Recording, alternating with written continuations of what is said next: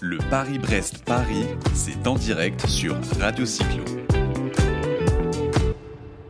Voilà, le Paris-Brest-Paris, c'est aussi euh, sur Radio Cyclo, effectivement, mais c'est aussi le concours de machines. Et puis, euh, bah, pour clôturer cette matinée, pas pour clôturer la journée sur Radio Cyclo, on est avec Alain Puiseux. Bonjour Alain. Bonjour. Et puis Émeric Bonjour, Lebrun.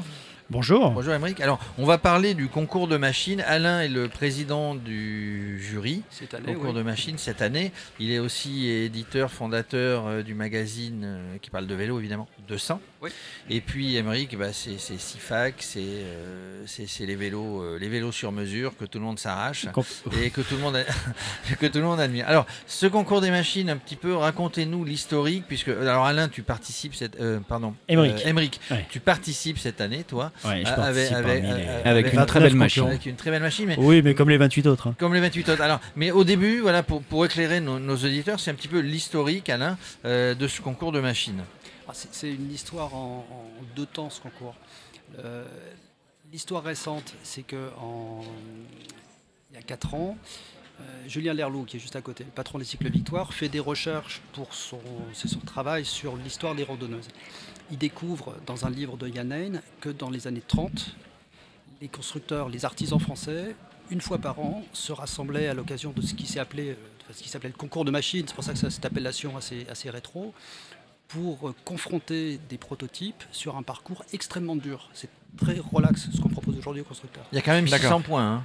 Il y a Pardon 1200 Il y a bornes. quand même, il y a quand Il y a même 1200 bornes cette année, Il y a mais, 1200 mais bornes, mais il y a 600 points. non, Il y a de- 600 de points dans le cahier des de- charges, chat Euh, non, il y, y a 6000 points dans le cahier des charges, c'est très.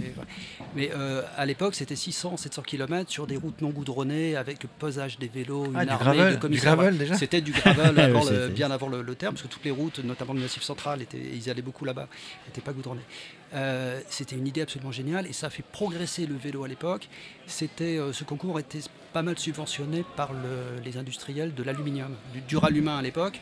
D'accord. Tout un, c'est, une- un petit pan d'his- un petit pan d'histoire de France, c'est une histoire industrielle et économique. Euh, on découvrait des matières nouvelles. Certains des constructeurs euh, avaient un petit peu travaillé dans l'aéronautique.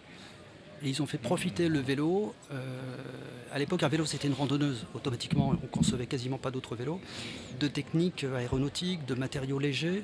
Et, Et Dieu sait que l'aéronautique est un milieu dans lequel ça évolue énormément oui, et oui, euh, c'est assez précis. L'usage du rivetage, le, le à l'époque, le- les premiers cadres aluminium, c'est à cette époque-là, il valait pas grand-chose, il était tout mou.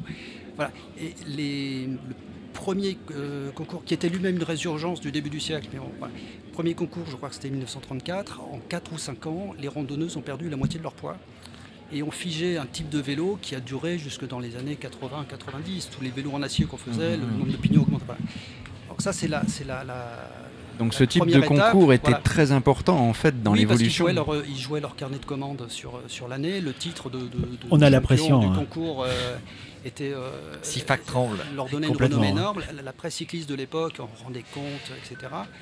Euh, ça allait loin parce qu'ils embauchaient quasiment des mercenaires pour piloter les, des coureurs, pour piloter les machines. C'était vraiment un gros truc.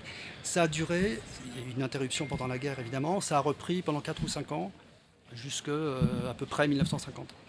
Ça, c'est la première phase. Et puis, il y a- quand Julien s'est aperçu, à, à rencontrer cette histoire-là qu'à peu près tout le monde avait oublié. euh, Il y a 4 ans, hein, tu dis. Il y a, ou- qua- il y a quatre ans, 2016, sur la- ouais. enfin, Il a dit en ça fait, serait- ça serait 2015, fin sur la- 2015, ouais. Ça serait ça sympa de le remettre au goût du jour. Euh, moi, j'étais dans son bureau. On est le magazine, enfin mon magazine à la Clermont, Julien euh, à côté. Il voulait pas se lancer tout seul. Il m'a dit si il m'a parlé de cette idée-là. J'ai dit mais c'était génial. Euh, Est-ce que tu l'appuierais? J'ai dit oui. On va en parler dans le magazine. C'était super. Un an après, premier concours, on s'était dit si on a 7-8 cadreurs français inscrits, c'est super. Ils étaient 20. Et aujourd'hui, alors aujourd'hui, c'est une association, oui, c'est l'association des artisans du cycle. Voilà qui n'existait pas à l'époque, mais qui a été fondée dessus. Ouais, en fait, ça- euh, oui. Si, si le concours a été lancé au début bah, par 200 et, et- et par Victoire, c'est vrai que au-delà, je dirais, de l'aspect technique qui est hyper important et qui permet fr- franchement de faire évoluer les vélos et, et qui a permis aussi de faire euh, connaître et, ou en tout cas re- redonner une dynamique à l'artisanat, ça a surtout permis que tous les cadreurs se rencontrent. Parce que c'est vrai qu'à une certaine époque, les...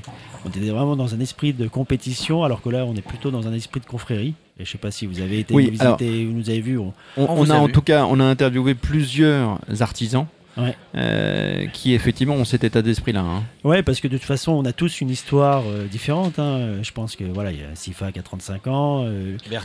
Berthoud. Après, il y a des voilà, il y a une- des jeunes qui s'y mettent, il y a des rookies qui participent au concours. Et je pense qu'à travers le concours, on se rend compte aussi qu'à partir d'un même thème, qu'un même cahier des charges, vous avez 29 ou 30 interprétations différentes où finalement transpire la personnalité du cadreur, transpire la personnalité du pilote et permet de montrer aujourd'hui que les artisans proposent vraiment des vélos qui ne sont pas du tout aseptisés, qui ont une vraie personnalité. Et donc on a créé cette association des artisans du cycle parce que si le concours de machines est aujourd'hui, je dirais, notre événement emblématique qui permet bah, de réunir, de s'associer aussi à des, des événements tels que le Paris-Brest-Paris, on a aussi d'autres ambitions, celle de professionnaliser, de promouvoir la, la profession, euh, de structurer, même de, de former peut-être les prochains cadreurs parce qu'aujourd'hui on se rend compte que c'est un métier qui avait quasiment disparu. hein. Euh, il y a- il y Les bons soudeurs, on en trouve encore? Oui, et puis, et puis quand on est passionné, euh, je veux dire, à un moment, On apprend. on apprend. hein. Je pense que chacun, voilà, on a des structures différentes, mais chacun dans nos entreprises, euh, ce que l'on recrute d'abord, c'est du savoir-être, c'est de la passion, c'est de l'envie, c'est de la curiosité et la compétence. euh, Bon, après, voilà, faut avoir un peu de talent. hein. Vous vous, vous penchez sur, sur, sur des plans, sur des modèles, etc., qui existaient, euh, Ah, on même si un vélo reste un cadre euh, de roue euh, vraiment schématisant. Mais, Ouais, en mais je pense, ouais. hier, on, on avait celle, non, non, mais on avait celle idéale. Par exemple, bah, qui lui qui a retrouvé les ouvriers, qui euh, euh, qui Le savoir-faire des le anciens temps, le process, savoir-faire etc. des anciens, la mémoire, l'expérience. C'est un peu ça sur, sur le cadre? Ah, oui, complètement. Enfin, je veux dire, on s'inspire du passé, on s'inspire du présent, on s'inspire, enfin, on, on imagine le futur, donc il y a une, une, une recherche euh, constante de ce qui se faisait par le passé. Je pense d'ailleurs que Julien a eu l'idée de relancer euh, les concours techniques à travers les recherches qu'il faisait pour ses propres fabrications. Donc, on est vraiment dans le, je dirais, dans, euh, dans la recherche et en tout cas de, voir tout ce qui a été fait parce qu'il y a une vraie curi- curiosité, mais aussi dans d'autres domaines euh, qui peuvent aujourd'hui nous inspirer. Moi, ce que j'aime bien, en fait, c'est ce que tu disais à l'instant. C'était, on est, on est concurrent, mais c'est aussi euh, une confrérie. On est confrères. Ouais. D'accord? Donc ça, c'est vraiment l'état d'esprit qui est intéressant. Vous êtes combien à participer au concours cette Euh, année? Euh, 29, dont deux tandems. Donc Ouais. 29 dont deux tandems Ouais. et il y en a donc qui ont des pilotes ou qui sont eux-mêmes pilotes, Ouais. puisque je rappelle qu'un des points du concours, c'est de partir, mais aussi de revenir.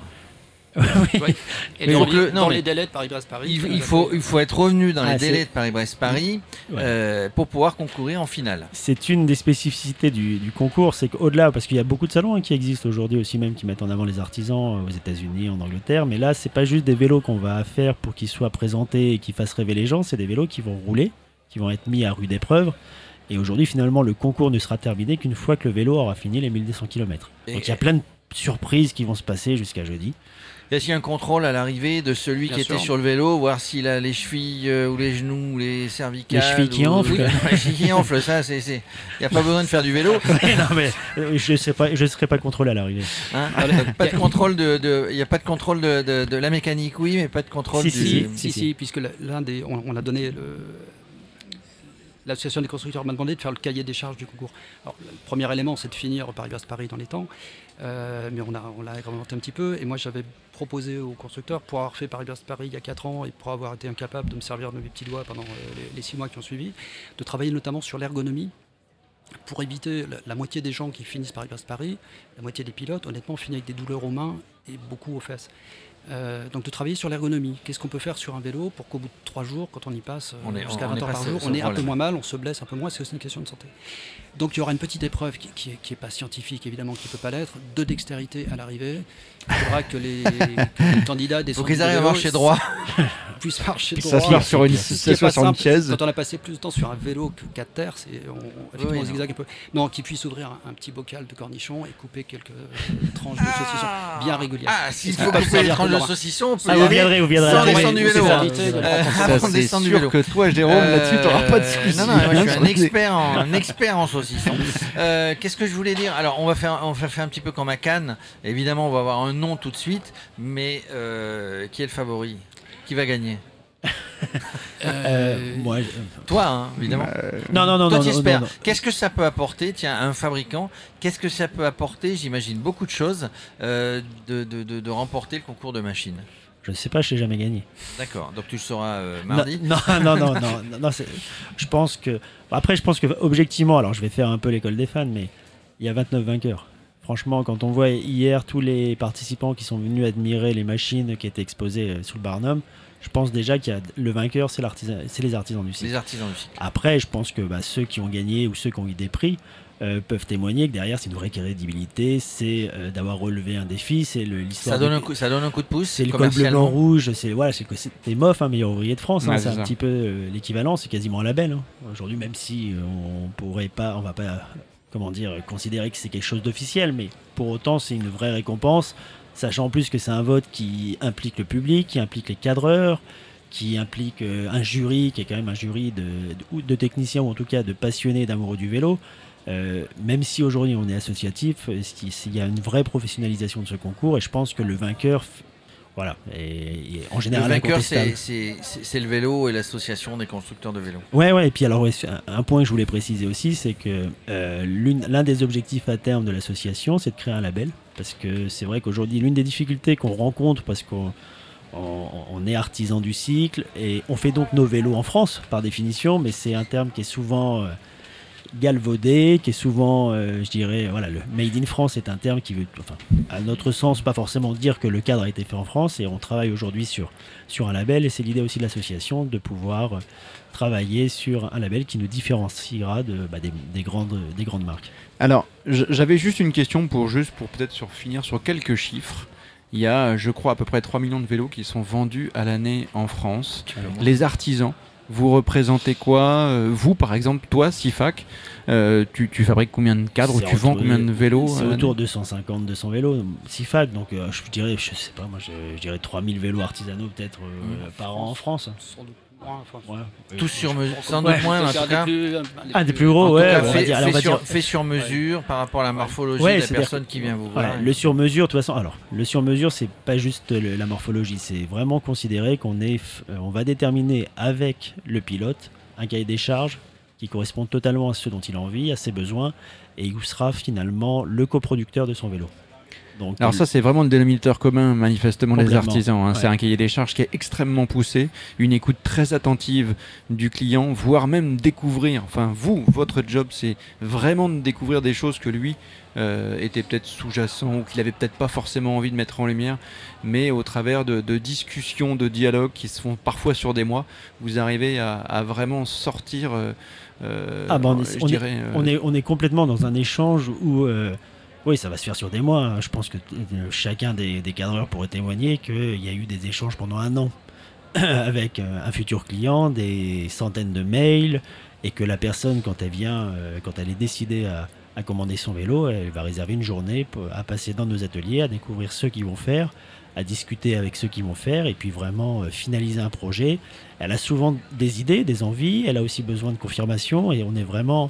Enfin, il faut imaginer que le client sera quasiment le chef produit de son vélo et qu'on va le conseiller et qu'on va lui faire le vélo dont il rêve. Il y a un côté exclusivité qui est très intéressant Ah, aussi. total, hein. total, Oui, ouais, puis ouais. c'est- moi, je peux témoigner comme, comme acheteur et utilisateur d'un vélo, euh, d'un vélo sur mesure. Ça participe un petit peu. Et, et effectivement, le, le- le- le- le constructeur vous révèle les choses. Moi, je, je me souviens du c'est un vagabond, pour ne pas le citer, que, que j'ai Il faut, citer un- deux autres marques. un vélo perso. Euh, je l'ai vu contre un mur quand il a été fini, j'avais vu le cadre. Bon.